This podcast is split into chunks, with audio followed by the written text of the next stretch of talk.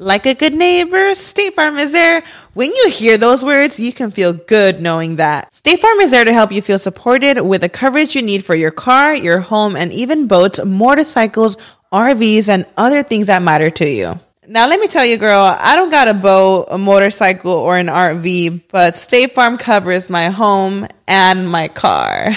With a State Farm agent, you know someone is there to help protect your future by helping you choose the coverage you need. With so many coverage options, it feels good knowing you can find what fits for you. And you know what? Getting insurance can be so intimidating because you don't know exactly what you need. So having an agent that could help you with each step makes it so much easier. Girl, I feel you on that. So when things get complicated and you need ways to get help, State Farm gives you options there too. Maybe you like to handle things in person or on the phone with your local agent, or you prefer to do it on statefarm.com or on the award winning app. State Farm lets you do things your way. I personally am the type of gal that likes to do things through an app. It just makes it more easier than going in person or hopping on a call. So I love that they have that option available. Girl, I like to use an app too. I'm not trying to pull up in person or, or call because I'm way too, I have too much social anxiety for that. I'm trying to do it on the app. So that's why I'm here with State Farm. And that is why, like a good neighbor, State Farm is there.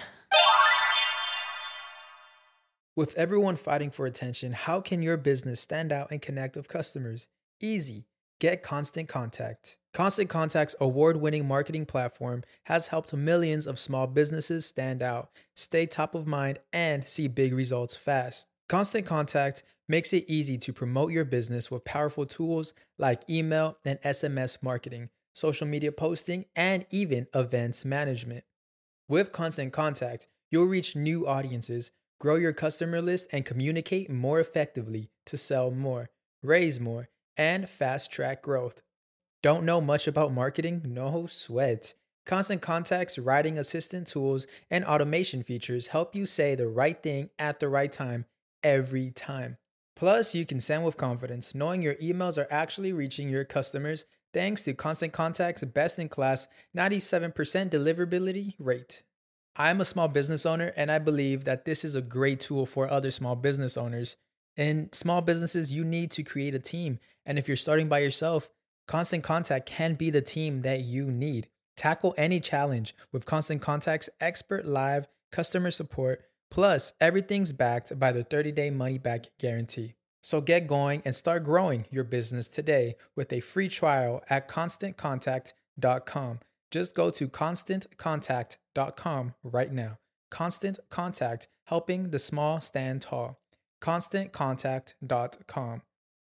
Estás escuchando El Dolop, parte de Sonoro All Things Comedy Network. Este es un podcast bilingüe de historia americana en el que cada semana yo, Eduardo Espinosa, le contaré un suceso histórico estadounidense a mi amigo José Antonio Badía, que no tiene idea de qué va a tratar el tema. Y tampoco tienen idea de qué va a tratar el tema. Nuestras invitadas de hoy, Ana Julia Yeye y Pati Vaselis de Shishis para la banda. ¿Cómo andan? Muy bien, encantadas de estar eh, en este contenido. Muy, muy felices. Se hizo el sueño. Se logró. Se logró. Esto es como el sueño americano, pero el sueño, el sueño ciudad juarense. Preamericano, ya lo más cerquita que Es lo más cerquita. Sin, sin tener el sueño. Exactamente. Entonces estamos muy emocionados. Gracias, chicos. Los amamos mucho. Nosotros también a ustedes. Vamos a empezar con este pedo que va a estar chido. El agua con radio funcionó bien hasta que se le cayó la mandíbula. ¿En qué ojo me pongo el parche? Malditos salvajes incultos. Pagaba 25 centavos a los niños de la localidad por cada perro o gato que le llevaran. No, espérate, ¿qué? El parque se hizo consciente, el parque probó la sangre, güey. ¿De qué se va tan? Lo bueno es que nada más te trabas cuando lees, ¿verdad? Sí, sí, sí.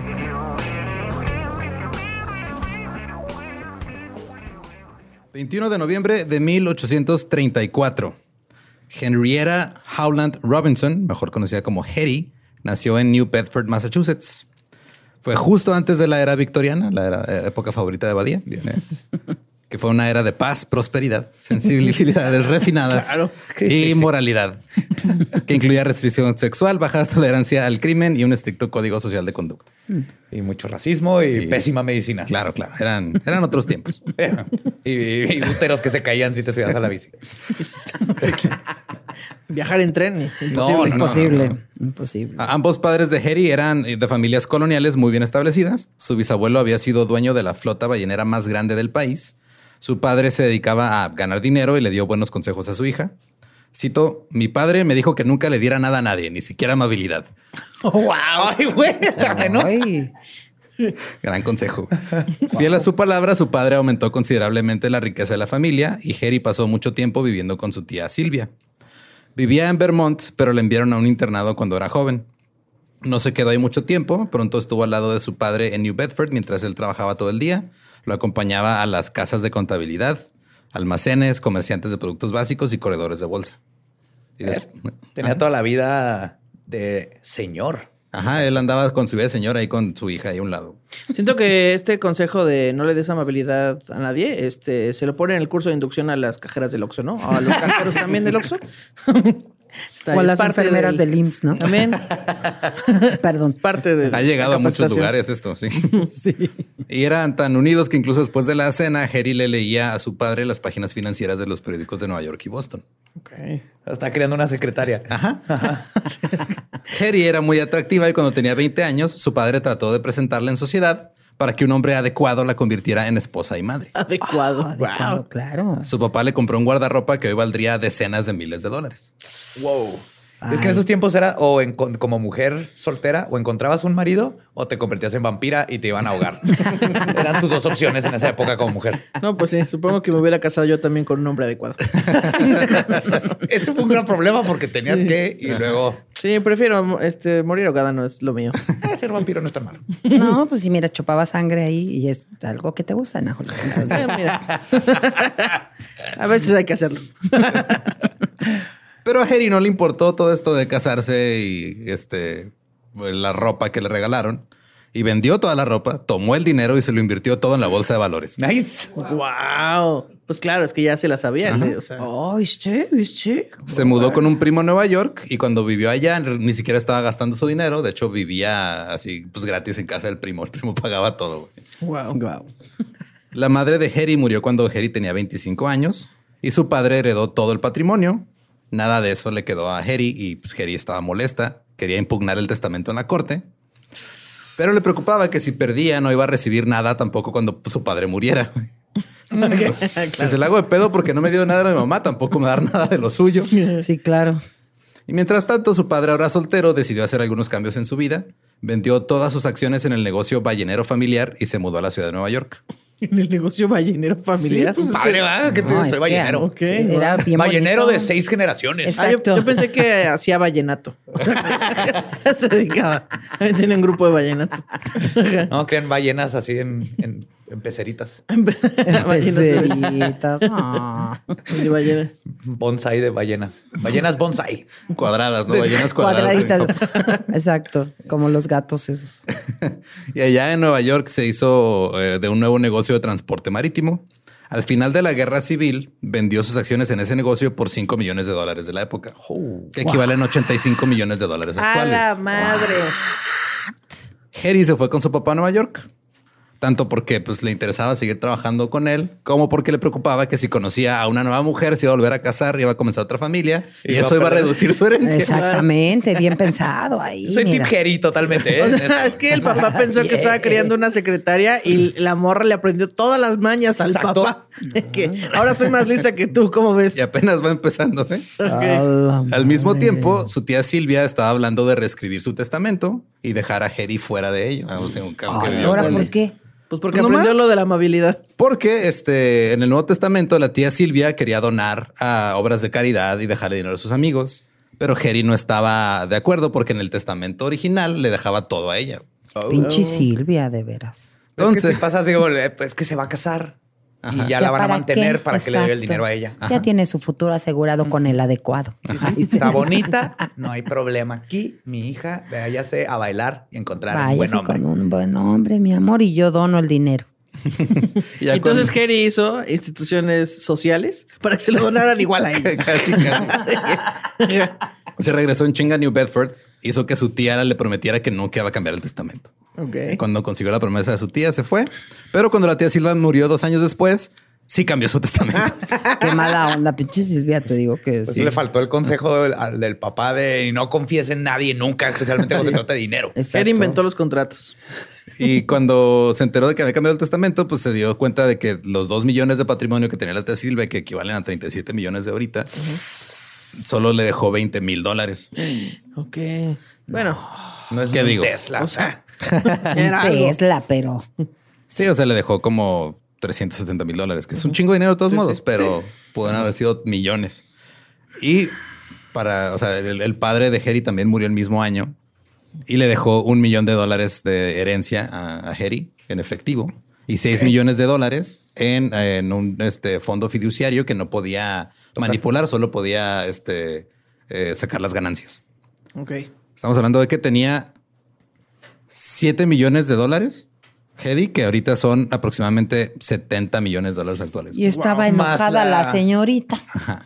No, bueno. A sus 31 años. Es que no tienen llenadera los adolescentes.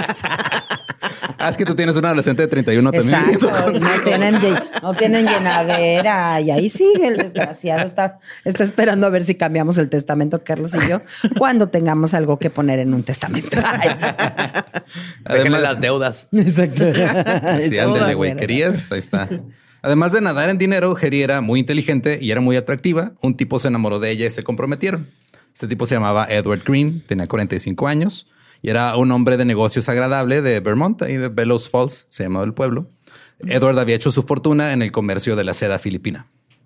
Unos negocios bien raros así. Pues que antes era bien, seda filipina. Era otra era bien cosa. difícil conseguir seda filipina. Ana Julia. Sí. Sí, Ana Julia. ¿Seda o cera? Antes Seda. tenías Ah. que tener tres trabajos y, y ninguno tenía sentido. Entonces, así que, Exacto. oh, yo me dedico a. Soy ballenero. O sea, soy ballenero, este, tengo un rancho de escarabajos y cazo vampiros en la noche. Sí, no, Wow. doméstico, doméstico cabras. Así. En esos tiempos, ser explorador era una profesión.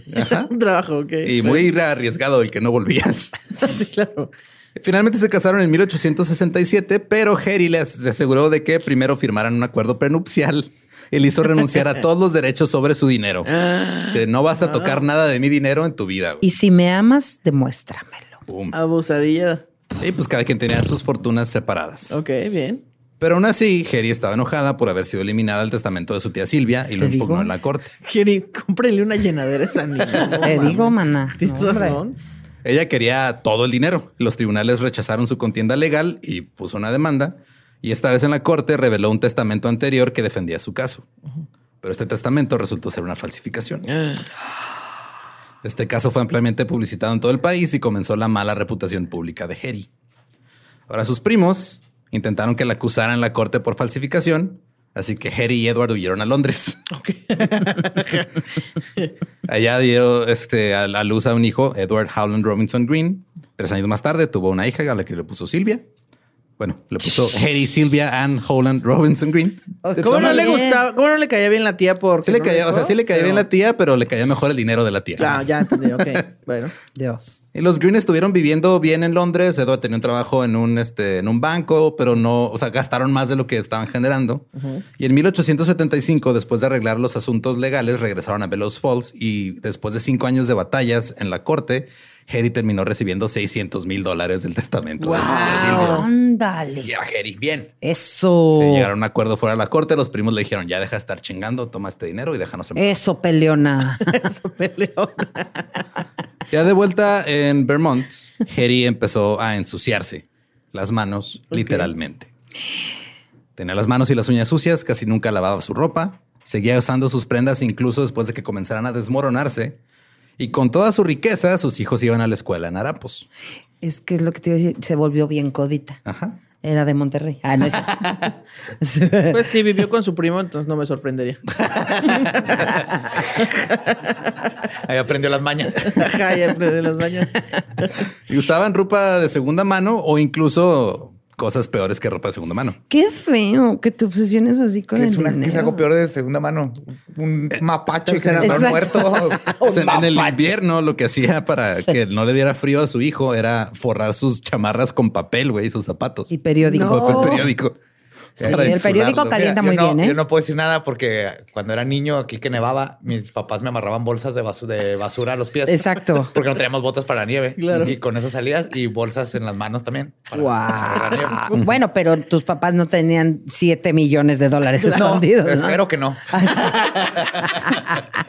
Ahora que lo mencionas, espero que no. Sí. Vas a ver, vas a checar ese dato. les voy a reclamar. Ahorita Como- empieza así, como cuando. Dewey descubre que Hal y, y Lois viven así en una casa súper chingona, bien con un robot y así está increíble. Así. Algo así. Sí, y lo voy a Legión. Ah, ya hasta que se salga Badía y empiece a hacer sus podcasts ahí.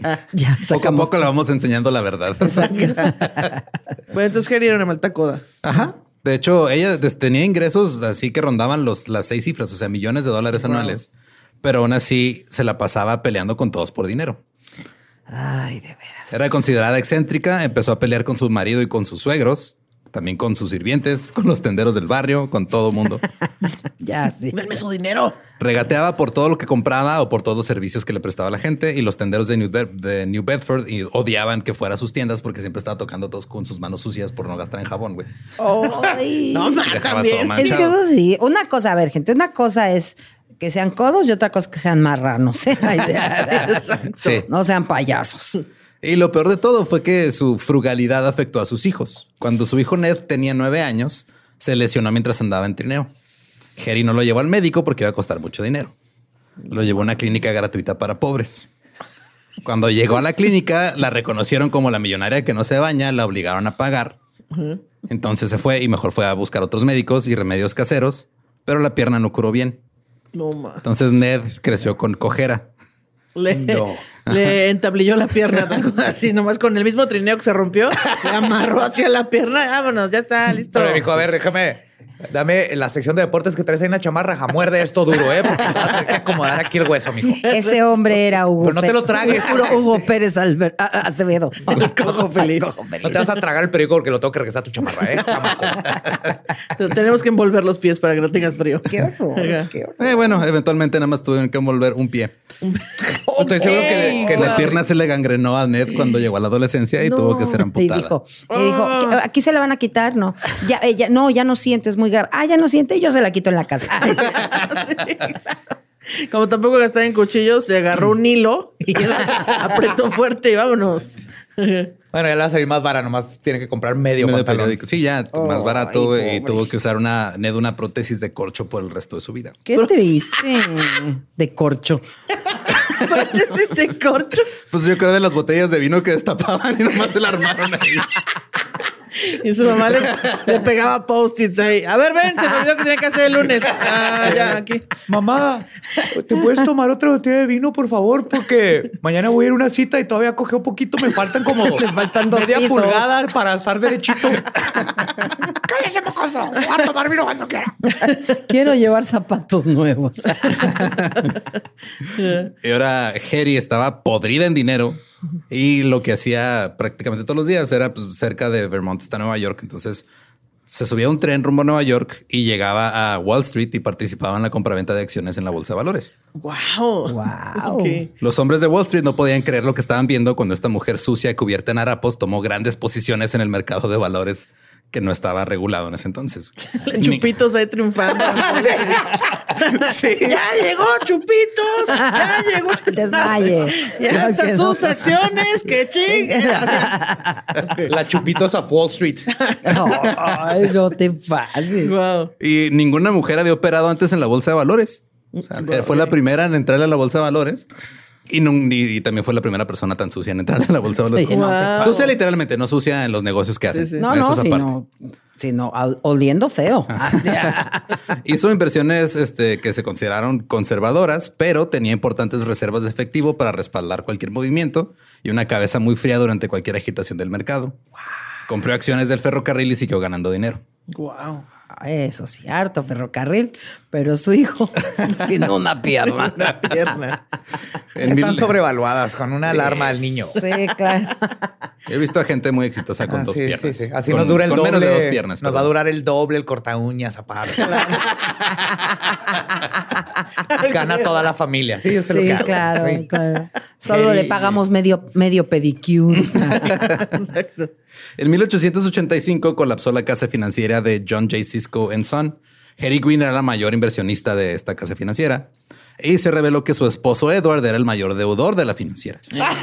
Seguía ganando dinero y el cagándola. Sí, Entonces, da- recuerden que ellos tenían sus, sus Bienes- fortunas separadas. aparte, claro. Pero resulta que la empresa utilizó la riqueza de Harry como la razón para la que le dieron a Edward sus préstamos. O sea, llegó Edward a pedir dinero. Dijeron, ah, claro, tu esposa tiene un chingo de lana. Te prestamos lo que quieras. A ver. Eduardo, te vas a tener que romper las pinches rodillas. cabrón, si no pagas. Eh, mañana en la mañana, cuando hagas el pan tostado, quiero ahí mi dinero. Y molesta por este giro en los acontecimientos, Harry retiró todos sus valores que ascendían a 26 millones de dólares entre acciones, de efectivo, dinero, este, contratos y los llevó a otro banco. Pero no la dejaron sin antes hacer eh, pagar la deuda de Claro. Edward, que era de 700 mil dólares. Pero ella firmó del acuerdo o así No firmó nada más, era porque casados. o sea, están casados y no, o sea, fue de, pues, literal, el banco se puso mamón. No se casen, chavos, ¿eh? Porque no, está cañón. O más bien no deban. Y ya Ajá, con eso no se embarquen puede con seguir. tantas deudas. Edward había perdido casi toda su fortuna, pero Harry no lo ayudaría en absoluto y no colaboraría para pagar las necesidades del hogar y jamás le perdonó haber tenido que pagar su deuda. No Así se la pagó. Ah, Sí, pues para ajá, poder mover. o sea, la Sí, pagó no- por ella, no, no por él. Claro. Claro. Edward se mudó, pero nunca se divorciaron y tuvieron contacto esporádico y de repente, o sea, de repente se juntaban otra vez y no, hasta que Edward murió en 1902. Sí, dice, se murió de una infección de que no se bañaba ella. No se bañaba así. Me imagino a la doña regateando por la pierna del niño. Pues nada más necesita un zapato, no le voy a pagar el par completo, también no mames. O sea, pinche vieja, no puedo creerlo. Luego Harry tomó a sus dos hijos y se mudó a la ciudad de Nueva York. A esas alturas le interesaban menos las acciones y más la compra de hipotecas. Parecía mucho, perdón, parecía disfrutar mucho comprar hipotecas que eran de iglesias y templos. para mandarnos. Y cuando dejaban de pagar y llegaba a cobrarles en chinga, güey. Les dije. Y los embargaba, güey. Ni Dios nos va a ayudar. güey. Y eso sí estoy a su favor, fíjate. Ok, le perdono la conchudez. Ay, Y ahora Va a también- necesitar un milagro para poderme pagar. Y no solo llegaba a chingarse iglesias, ahora también le prestaba dinero a banqueros y a casas de, de- de corredores de bolsa. Wow. Se convirtió en la de, en la de, ¿cómo se llama? Crimen y castigo. Eh, Hay un libro que se llama Crimen y Castigo de una doña que le presta todo el Sí, mundo. nunca lo terminé de leer. Así, tal cual. Era una vieja nadie. que prestaba dinero y pues era una maldita con intereses horrorosos y le prestaba a gente poderosa. Así fue mujer. Y no le gustaba pagar impuestos, lo que significaba que los recaudadores de impuestos se la pasaban persiguiéndola. Bueno, si no le gusta comprar jabón, o sea, los impuestos. no te pases, ¿verdad? menos. Pero estaba fácil porque la- cuando la perseguían los, los cobradores de impuestos, nomás aventaba al hijo. Lo agarraban, él no tiene dinero y ella se lograba pelar. En la mente de Harry no había ninguna razón para darle al gobierno nada del dinero que ya había ganado. Puso el nombre de su perro en la parte delantera de su apartamento para que cuando llegaran a buscarla no supieran que vivía ahí. nombre de su Ay, no perro. seas Rufles. payaso, Rufles, así. El Bobby.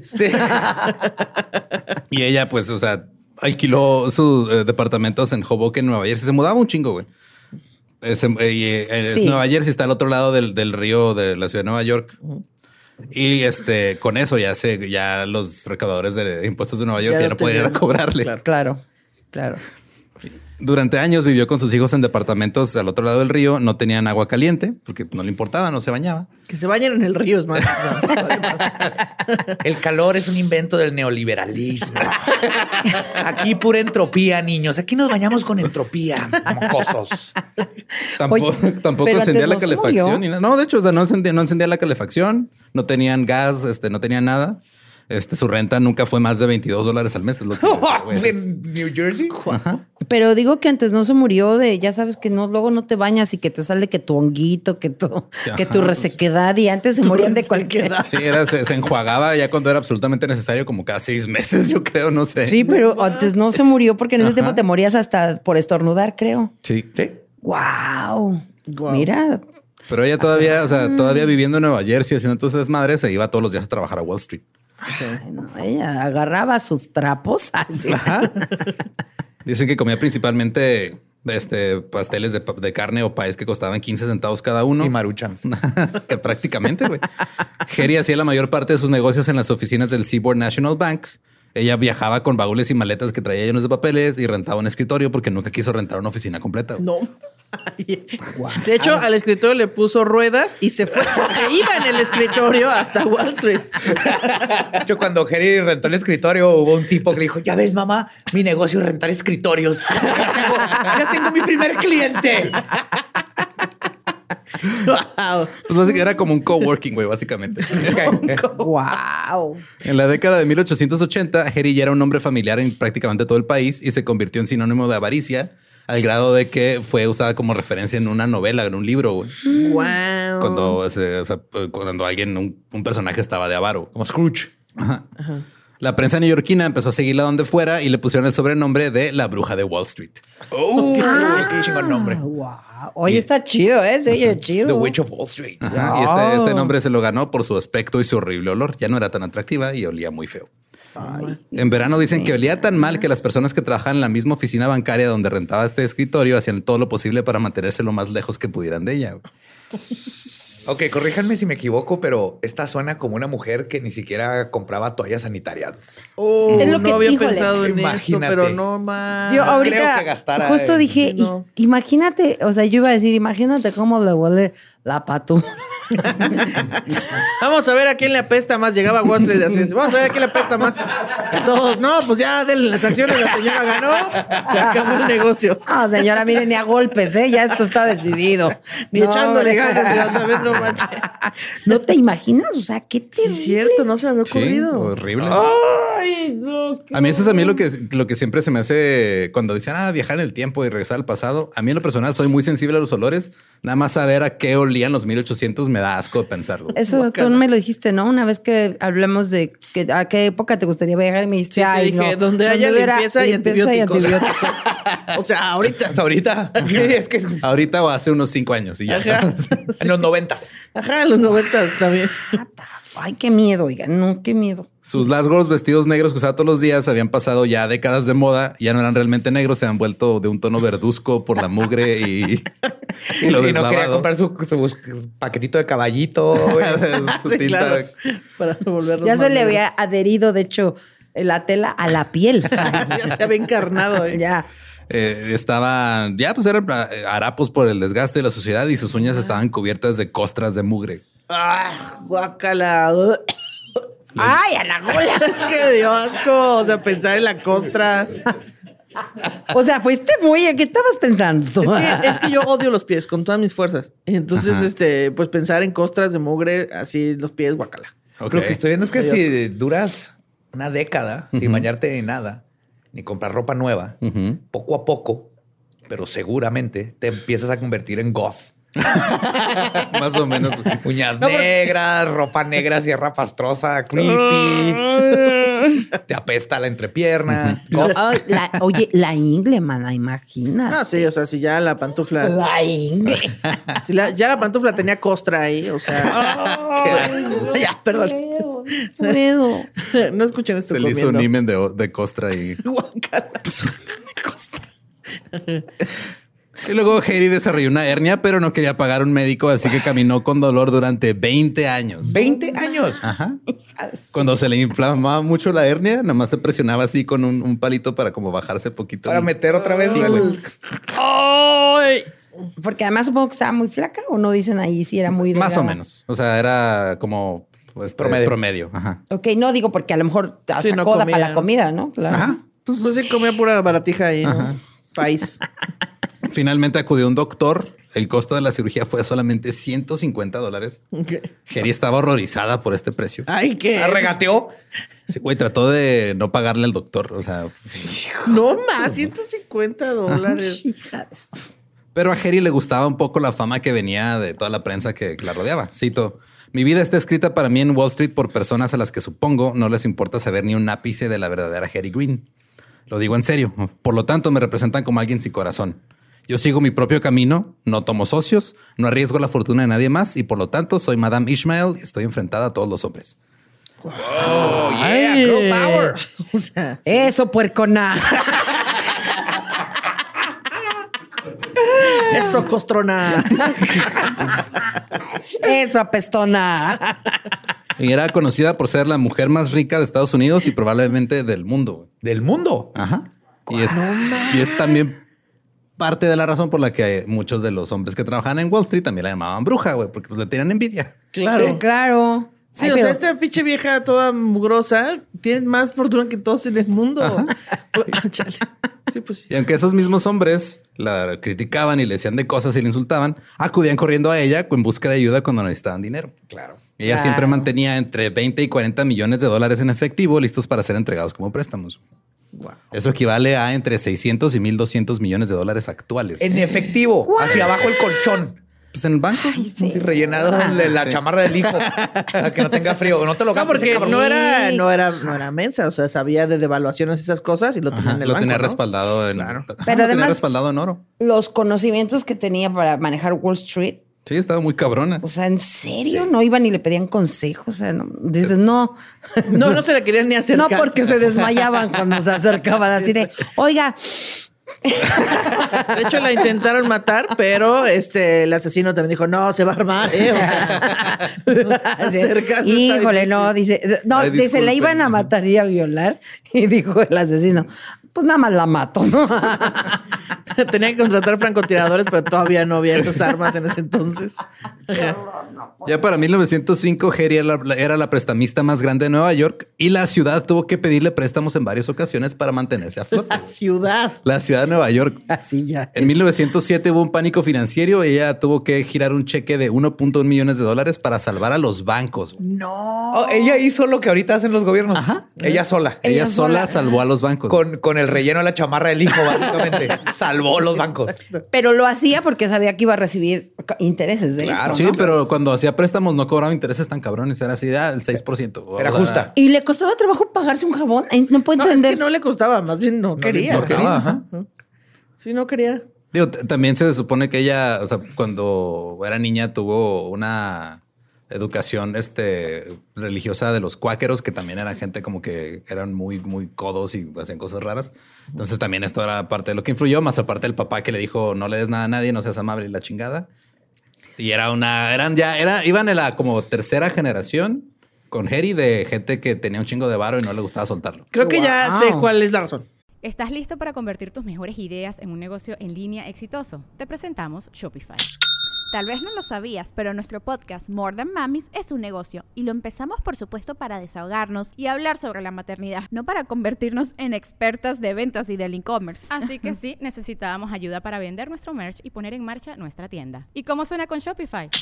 Llegó otra venta. Shopify es la plataforma de comercio que está revolucionando millones de negocios en todo el mundo. Ya seas un emprendedor desde tu casa o desde donde sea, Shopify es la única herramienta que necesitas para iniciar, administrar y hacer crecer tu negocio sin dificultades. Con Shopify puedo gestionar pedidos, envíos y pagos desde cualquier lugar, brindándote toda la información y estadísticas de tus ventas al detalle. Regístrate para un periodo de prueba con tan solo un dólar al mes en shopify.com barra sonoro, todo en minúsculas. Ve a shopify.com barra sonoro para llevar tu negocio al siguiente nivel. Shopify.com barra sonoro.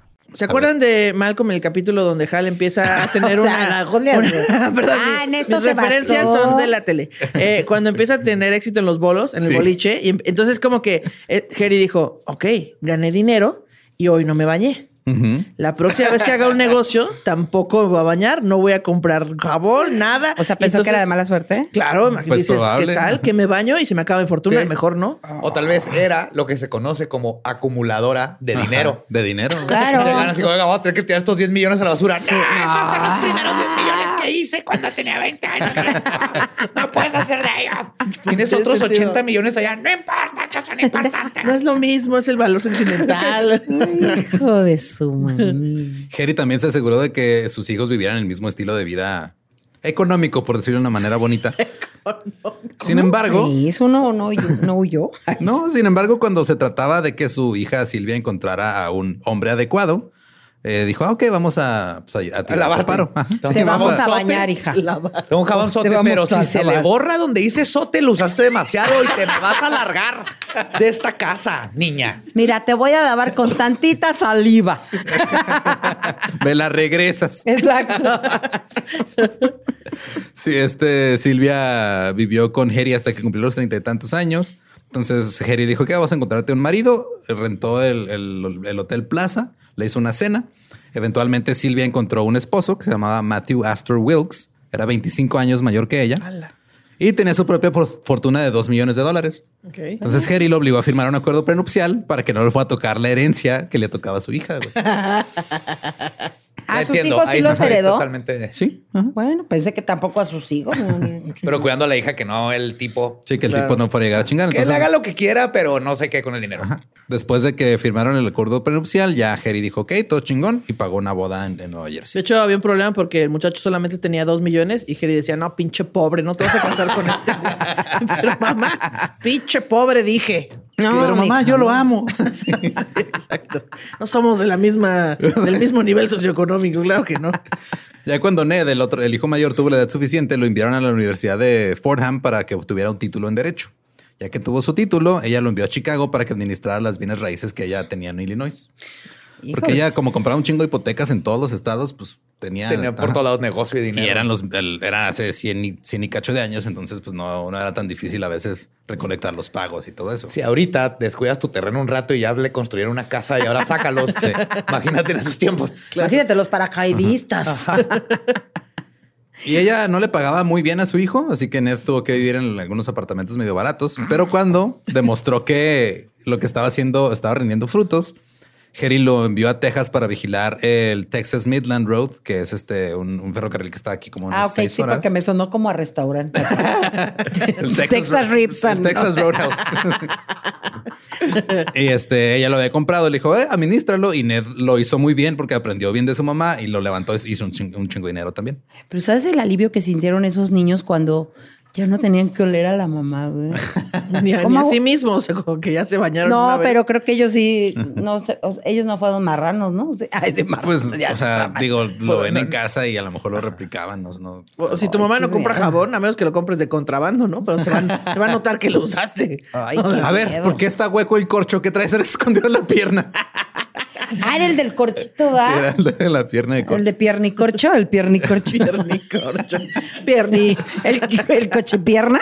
Corchipierna. Corchipierna. Ahí viene el corchipierna. Ahí viene el corchipierna. Ya después de que sus hijos se fueron de casa, para que no pierdas la esperanza, Patty, los dos se fueron de casa. Ay, bendito sea Dios, hermana.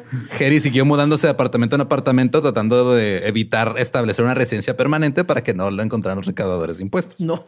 Hija de la fregada. Cuando Ned llegó a Texas, realmente extendió sus alas, era más independiente, tenía más control sobre el dinero. Extendió sus alas. Sí, ya fue de- sus piernas. Por más que Una alita de corcho volaba en círculos. como Nemo. Pero está chido porque no se puede ahogar ese güey. No, Oh, sí, sí. La otra pierna arriba y el güey abajo. Te agarras de la piernilla y ahí flotas. Y ya este, él no tenía tanto problema en gastar, él sí le gustaba disfrutar de lo que ganaba. Ahora Ned estaba viviendo la buena vida, se, se volvió activo en la política en Texas, fue nombrado coronel en el personal de un gobernador demócrata de Texas. Y este, mucha gente, o sea, ya le gustó el apodo de coronel y se lo quedó. Y trajo consigo a Texas una dama que conoció en Chicago, Mabel Harlow. Era una prostituta con la que había perdido la virginidad. Y la sacó de trabajar, güey. O sea, ese güey sí la sacó sí. literal de trabajar. güey. Yo te voy a sacar de trabajar, reina. Eso, corchona. Y se la llevó a Texas y vivieron juntos en diferentes suites de hotel, viviendo la buena vida. Empezaron a hacer negocios juntos y por negocios juntos es este. Ella empezó a conseguir chicas y Neda trajo clientes. Ok. Oh, ¿se hizo? Oh, ¿Se hizo proxeneta? Entonces es de, pues mira, esto es tu negocio y tú sabes cómo manejarlas. Yo te consigo quien este pague y se arma. Guau. Ahora, Es un buen empresario. a Harry no le importaba que Ned estuviera con una prostituta. Le importaba que Mabel intentara casarse con Ned para quedarse con el dinero de la familia. Claro. Así que Harry le hizo prometer a Ned que no se casara con ella. Pero Kerry hubiera recordado que las promesas no son suficientes. Oh. Este, pues, eh, el hijo le dijo, va, te lo juro por mi pierna que se arma. Ay, Palabra de corcho. Ay, y este, ya no, no se casó con ella, pero estuvieron juntos pues, prácticamente toda su vida. Y Harry ya no estaba preocupada de que fueran a quitarle el dinero a la familia. Y este Ned se volvió cada vez más inteligente sobre cómo llevar los negocios y se, se volvió muy hábil en la protección de los bienes. Ok. Harry se dio cuenta de esto y se lo trajo de regreso a Nueva York para que supervisara eh, las finanzas que ella estaba manejando. Y le dijo, ah, ok, tú ya eres tu, tu propio jefe, güey, tienes tu dinero y todo, me tiras para acá, vive como tú quieras. Él vivía su vida extravagante, en hoteles lujosos, este, compró dos casas en Central Park. Su pierna se le hizo de platino. De marfil. de adamantium. Así, marfil, Marfil. labrado por ebanistas. Pues de marfil. de- ya, ya no podía ni caminar, pero era marfil. así. Pesado. Del peso. sí. Y ahí vivía con Mabel y se quedó, todo el mundo lo conocía como el coronel, y siguió ahí trabajando. Harry continuó trabajando hasta que cumplió 70 años. Este, aún cuando sufrió varios accidentes cerebrovasculares, perdón, este, le dieron varias embolias, terminó en silla de ruedas. Sí. Pobre. Chale. Se volvió Ah, súper paranoica. Se la pasaba pensando que alguien la quería secuestrar o que la querían envenenar para quedarse con su dinero. Solía tomar diferentes caminos al trabajo para evitar que la secuestraran. Esto es inteligente. Así. Este, es. Y sí, o sea, ya era, pues, se puso bastante paranoica. Oye, pero 70 años sin bañarte. O sea, sí llegó a una buena edad, güey. No, luego este se puso en, en el libro de récord Guinness y logró que le pagaran por ese récord. Güey, yo hecho, dos días este- que no me baño y siento que ya estoy muerta. o Creo sea. que es con la única persona con la que aplica el chiste de, de papá de cuántos años tienes. Ah, tantos. Ah, que no te bañas. Con ella se aplica. Sin bañarte. No bañarte. ah, pero sin bañarte. Cuando Harry llegó a los 77 años, enfermó de neumonía y los titulares de los periódicos están diciendo, cito, la bruja está cerca de la muerte. Pero ella todavía no estaba muerta, hizo una reaparición. Después de su enfermedad, se mudó a la casa de Ned, quien le hizo pagar renta por el tiempo que estuvo ahí. Muy bien, Ed. sí. Eso, mamón. Todo esto que estamos viendo ahorita de, mejor. de Harry es, se llama Karma. Claro. Terminó sí, también claro. en silla de ruedas, ya no puede caminar, le están cobrando renta. Y ya estaba claramente debilitada por la batalla contra la neumonía. Murió el 3 de julio de 1916 a la edad de 81 años en la casa de Ned. En una silla de ruedas con ruedas cuadradas, güey, porque la redonda se ya es lujo. Sí, de hecho la silla era de madera, no tenía ruedas, y nada más estaba sobre una patineta. y se empujaba. Estaba sobre, era el escritorio con ruedas que tenía. Era Y el le puso un asiento. Ah, Le puso La- cartón atrás. La ponían como- arriba de tocino como para que respaldo. resbalara. Como respaldo. Y el libro Guinness de los récords mundiales. sí estuvo. Eso. Me encanta cuando esto pasa en el dolo, así que Eso, cultona. Dice, o sea, desde la, la tienen como la mujer más rica de, de Estados Unidos en su tiempo. Está en los, pero, Ah, de- yo pensé que como la más sucia. Tiene dos récords, de hecho. pero en el libro de récord Guinness dice que ella murió de una apoplejía después de discutir con una, de sus criadas las virtudes de la leche desnatada. o sea, estaban discutiendo sobre ese pedo y luego se murió. Esa María, no es es que no- leche. No entiendes, María, que la leche. La leche desnatada no es leche. La leche de soya no es leche. ¿Dónde están las chichis? ¿Dónde están las chichis de la soya? La, y Si la- no tiene le- chichis, no es, no es leche. ¡Ah! y la criada, la leche puede ser leche cuando quiera porque ella decide sobre su, sobre su existencia. Si es blanco, es leche. Entonces la horchata es leche. No, pendeja, porque no hay chichis. Yo también me daría una pobrejía ahí. A mí me gusta discusión. la leche, pero ya sin nata ya se me hace. Ya, que es como Los la, que quieran tomar leche sin nata, que la tomen allá donde nadie los vea. Pero a mis hijos no. Ya es como la, como, la, como la discusión de la quesadilla con y sin queso. Así estaban estas dos de que, pues es que sin leche no es nata. ¿Cómo? De que no va a ser leche. Y sí, digo, puede haber- tam- tam- también puede ser posible que lo más le dio un derrame cerebral Probablemente. y ya. Eso fue lo que reportó el New York Times. Por tanta mugre. Ya que derrame. Su patrimonio valía 200 millones de dólares. Para comparar, JP Morgan, el de los bancos, así de Sí. ¿ah? JP Morgan, murió en 1913 con un patrimonio de 80 millones de dólares. O sea, ya Ni le la mitad. Ajá, ni la mitad. Harry Green habría tenido un valor de 5.1 mil millones en dólares actuales. Órale. Entonces el gobierno la volvió patrimonio de la humanidad. Y no había gastado casi nada en su vida, ni, ni en ella, ni en sus hijos. Ahora, el billonario y analista financiero Ken Fisher argumenta que aún con sus excentricidades, Harry era mejor inversionista que sus contemporáneos en Wall Street. Y que su enfoque en ganancias modestas pero constantes le resultó una riqueza más estable y duradera que los inversionistas de alto riesgo. Porque era muy común en esa época que tú trabajabas en Wall Street, invertías un chingo de lana, lo perdías todo, lo recuperabas y ya no, ya siempre se mantuvo. Sí, miren, yo le voy a invertir un millón de dólares a esta nueva bicicleta que, que no se te cae el útero si la te subes en ella. Ese va a ser el futuro. Estaba ella eh, en Shark Tank, le apostaba todo. Así es. Te voy a dar nomás 500 Te doy mil 500. pesos, Mire, 500 señora. mil dólares a cada proyecto y eso le Mire, Harry, este negocio, Es de jabón. Ah, no, entonces esos no. este es un baño sin espuma. La reputación de Harry Green era alimentada por rumores. Algunos decían que solo comía avena, huevos sin cebolla, sin cocinar para ahorrar dinero en gas. ¿Qué? También se rumoraba que una vez pasó toda la noche buscando una estampilla postal con un valor de dos centavos dentro de su carruaje porque no quería perderla. y otros aseguraban que le pedía a la lavandera que solo lavara las manchas más marcadas de su ropa para ahorrar jabón. Y Yo me sentí, yo, yo me siento mal de la vez que le compré una cajetilla de cigarros y se me quedó afuera y llovió y se mojaron. Entonces los metí al micro y los sequé y todo porque no tenía dinero para más cigarros. Están todos cafés. Una secadora así de... Guau. Pero la realidad es de que si bien Harry Green era una mujer bastante peculiar, fue una pionera en lo que hacía. Viajaba miles de kilómetros sola en una era en la que pocas mujeres se atrevían a viajar sin compañía para cobrar alguna deuda. Aunque fuera de pocos cientos de dólares, ella iba y cobraba. Ay, pues. Es que también a lo mejor. ¿qué- Se qué vas a hacer? apestona que se le va a hacer. Es que justo, o sea, a lo mejor no se bañaba justo como medida de seguridad para que no la mataran, violaran, asaltaran ni nada. de eso. Claro, pues así que no. Nuevo apestoso Do. La mejor forma de defensa personal. Apestoso Do. Y Harry no comulgaba con el estilo de vida de los hombres ricos de Wall Street. Cito, no creo que la sociedad signifique lo que algunas personas ricas quieren que creamos. Debería yo cansarme mucho de vivir en una de las grandes casas de Nueva York, salir toda la noche y dormir todo el día. Ellos no tienen ningún placer real. Wow. Después se descubrió que Harry también era una filántropa en secreto que evitaba la atención de la prensa. No, es cierto. Da- donaba dinero porque... vamos a sentir de la verga por estar riendo tanto de chistes Harry. Solamente de su aspecto. o sea, sí. Sobre su apariencia, Harry comentó, cito, simplemente porque me visto con sencillez y no gasto una fortuna en mis vestidos, dicen que estoy loca. Somos un- estamos muertos por dentro, amigos. Sí, nadie de nosotros pensó. Insultamos a una mujer por cómo se ve. No, no, no. Espérate. A mí sí me cayó muy gordo que al hijo le Sí, pusiera. el hijo sí estuvo Ah, bien sí. mamón, güey. O sea, que no le pagara bien su. Y pues ya su corcho. Yo te- aquí Su se nos ocurrió pensar que en ese tiempo, por ejemplo, se, el- se moría tu esposo y tienes que estar como un año de, de luto.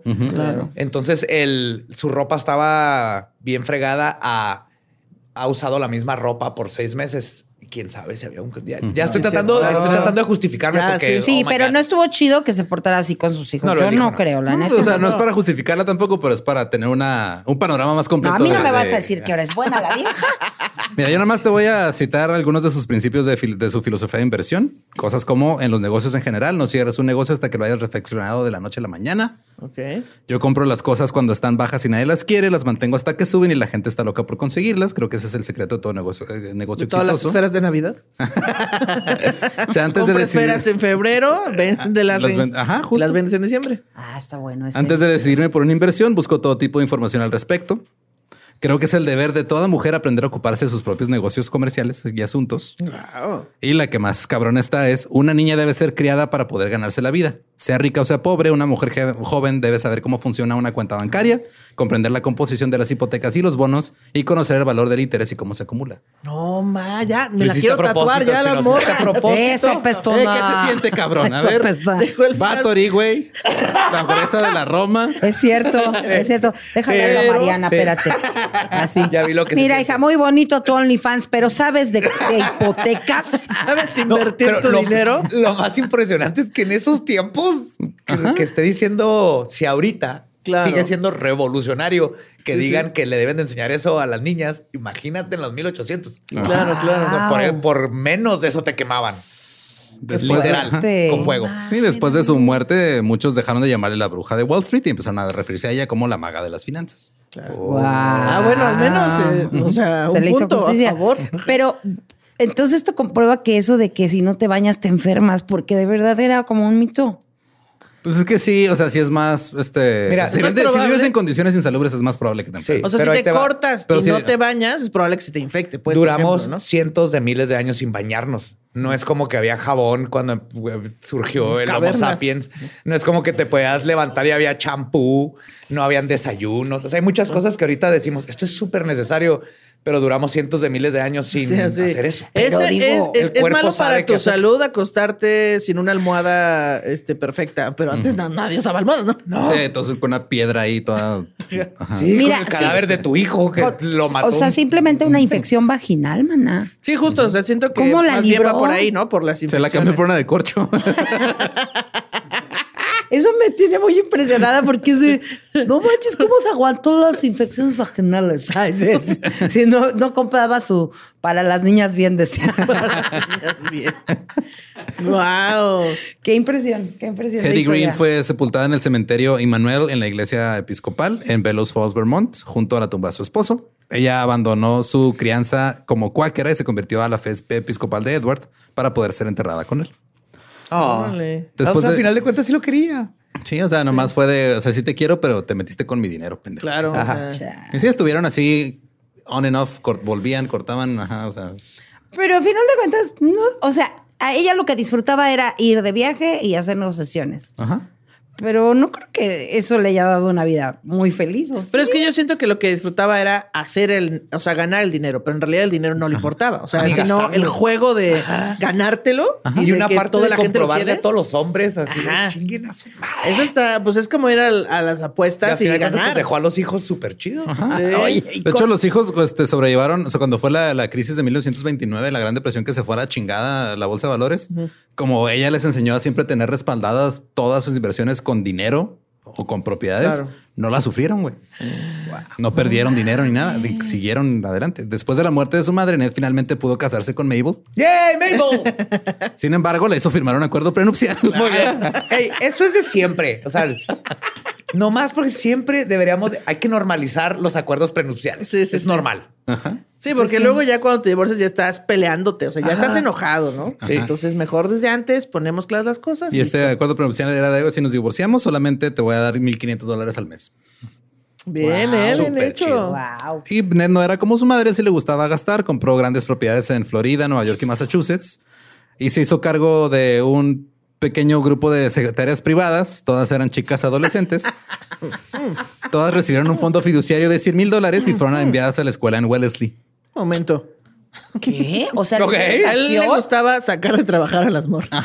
Era su Ah, pero les daba educación, güey. Sí, o sea, era- eran, eran adolescentes que no tenían preparación este, académica, las educó, les dio dinero para que sigan adelante. Ay, visitó Y se las llevaba de fiesta con ella y con su esposa prostituta, con él y con su esposa prostituta los fines de semana a sus mansiones. O sea, está raro el pedo. Está Epsteinesco. Eso, prostitutona. La hija de Jerry, Silvia, se quedó viviendo en Nueva York. Su esposo murió en 1926 y se mudó a un departamento ella en la Quinta Avenida. Usó los pisos. Sí, Quinta Avenida es chingos de dinero. Oh, pues Siempre. sí, cuesta muchísimo vivir ahí. Era su departamento y luego tenía unos pisos arriba donde este podía almacenar sus cosas. este, Ah, creí que no- las chicas. no, ese era, ese era el hermano, güey. Y Silvia era una reclusa. Ni Silvia ni el coronel Ned se vieron muy afectados por lo de la Gran Depresión, como les decía hace rato. Siguieron el enfoque conservador de inversiones de Harry que les funcionó de maravilla. Ned murió en 1937 y Silvia heredó casi todo su patrimonio. Eh, de hecho, este, la, ma- la mansión que tenía en Massachusetts, Silvia se la donó a MIT, a la, a la universidad. Wow. Y en MIT, en, en esa mansión fue donde hicieron el primer acelerador de partículas. güey. No. O sea, o sea sí que gracias. también era chida. Sí. Pero toma, Gracias, Silvia. que todos eran chidos, nada más que estaban mugrosos y los veíamos en realidad todos eran chidos.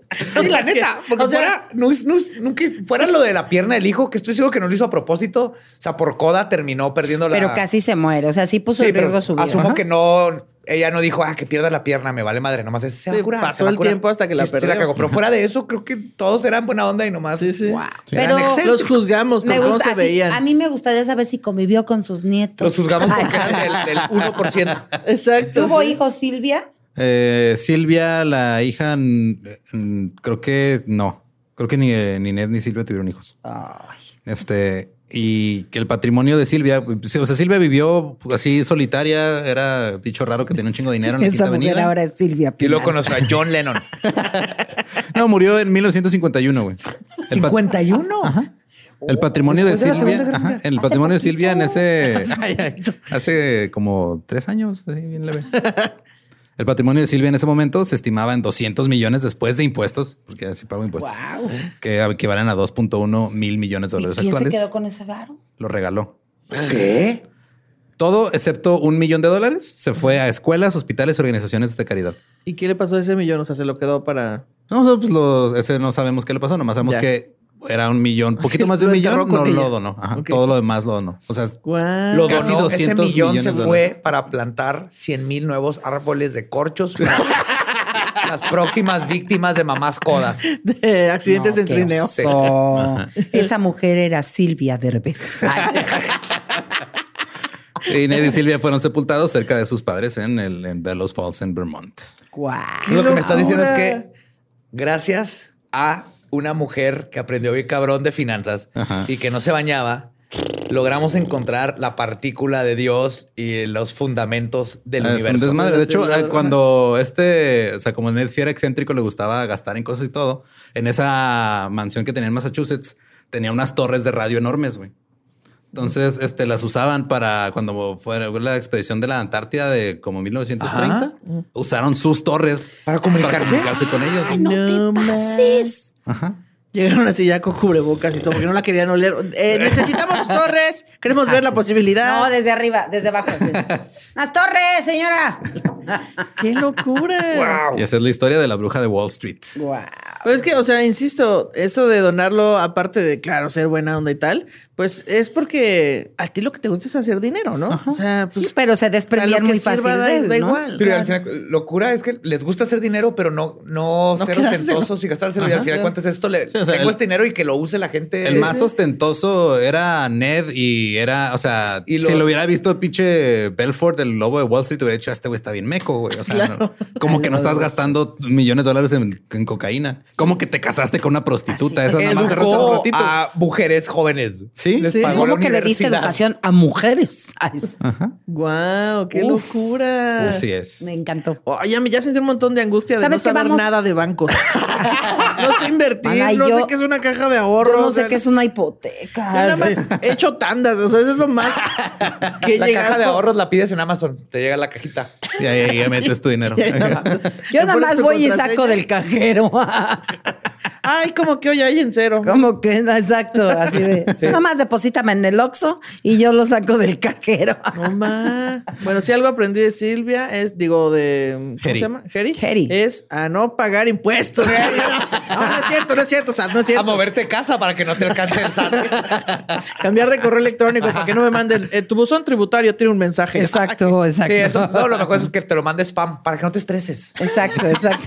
Es mucha carga mental. estrés, la neta. Claro, Así sí. que no has hecho Qué tu declaración nervio. de. Ay, sí. Cuando es- lo estás viendo, estás estresado, pero cuando No, se te olvida, pasan 10 años y lo dices, ah, cabrón, ¿qué pasó con eso? Tú le dices a un contador, eh, llevo 10 años y, y, y ¿qué anda con esto? Y te dice, ah, yo te lo arreglo y listo. Listo. Pero hubieran sido 10 años de estrés. Entonces, nomás Claro. mándalos a la spam.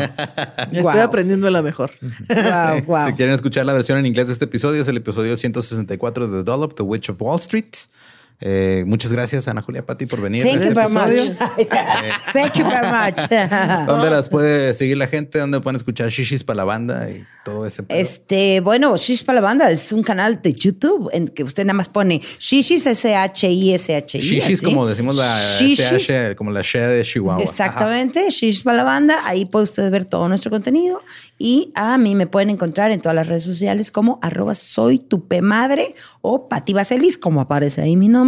Y Eh, también pueden escuchar Shish para la banda en cualquier plataforma de audio, si son más de, de ir en el auto y así. Y ya me pueden seguir en arroba anajuliayeye en todas las redes sociales. Y ahí, pues nada, síganme, vean las pendejadas que hago. Y pues ahí de repente anunciamos cosas, shows y tal. Chingón. A Muchas nosotros gracias por pueden- invitarnos. No, pues gracias por darse la vuelta hasta acá. gracias, gracias. Eh, a nosotros nos pueden seguir en todos lados como arroba el Dolop. A mí me encuentran como arroba ningún Eduardo. A mí me encuentran como el va diablo. Y pues si no conocen su historia, están condenados a eh, Juzgar a una mujer por su apariencia y su olor y no darte cuenta que revolucionó la historia, la ciencia y todo lo que conocemos y el femenino. empoderamiento femenino. Me lleva. Pero sí bañense, ¿eh? por favor. No O vayan sea, a salir ahora con Nomás que... tantito, pues. Sí, sí, bañense, porque sí es bien gacho, ¿eh? Luego uno no sabe cómo decirles, huele feo, ¿verdad? Así. ¿Estás listo para convertir tus mejores ideas en un negocio en línea exitoso? Te presentamos Shopify. Tal vez no lo sabías, pero nuestro podcast More Than Mamis es un negocio y lo empezamos por supuesto para desahogarnos y hablar sobre la maternidad, no para convertirnos en expertas de ventas y del e-commerce. Así que sí, necesitábamos ayuda para vender nuestro merch y poner en marcha nuestra tienda. ¿Y cómo suena con Shopify? Llegó otra venta. Shopify es la plataforma de comercio que está revolucionando millones de negocios en todo el mundo. Ya seas un emprendedor desde tu casa o desde donde sea, Shopify es la única herramienta que necesitas para iniciar, administrar y hacer crecer tu negocio sin dificultades. Con Shopify puedo gestionar pedidos, envíos y pagos desde cualquier lugar, brindándote toda la información y estadísticas de tus ventas al detalle. Regístrate para un periodo de prueba con tan solo un dólar al mes en shopify.com barra sonoro, todo en minúsculas. Ve a shopify.com barra sonoro para llevar tu negocio al siguiente nivel. Shopify.com barra sonoro. ¿Estás listo para convertir tus mejores ideas en un negocio en línea exitoso? Te presentamos Shopify. Tal vez no lo sabías, pero nuestro podcast More Than Mamis es un negocio y lo empezamos por supuesto para desahogarnos y hablar sobre la maternidad, no para convertirnos en expertas de ventas y del e-commerce. Así que sí, necesitábamos ayuda para vender nuestro merch y poner en marcha nuestra tienda. ¿Y cómo suena con Shopify? Llegó otra venta. Shopify es la plataforma de comercio que está revolucionando millones de negocios en todo el mundo. Ya seas un emprendedor desde tu casa o desde donde sea, Shopify es la única herramienta que necesitas para iniciar, administrar y hacer crecer tu negocio sin dificultades. Con Shopify puedo gestionar pedidos, envíos y pagos desde cualquier lugar, brindándote toda la información y estadísticas de tus ventas al detalle. Regístrate para un periodo de prueba con tan solo un dólar al mes en shopify.com barra sonoro, todo en minúsculas. Ve a shopify.com barra sonoro para llevar tu negocio al siguiente nivel. Shopify.com barra sonoro. Hey guys, it is Ryan. I'm not sure if you know this about me, but I'm a bit of a fun fanatic when I can. I like to work, but I like fun too. It's a thing. And now the truth is out there. I can tell you about my favorite place to have fun Chumba Casino. They have hundreds of social casino style games to choose from, with new games released each week. You can play for free anytime, anywhere. And each day brings a new chance to collect daily bonuses. So join me in the fun. Sign up now at chumbacasino.com. No purchase necessary. Group. Void prohibited by law. See terms and conditions. 18 plus.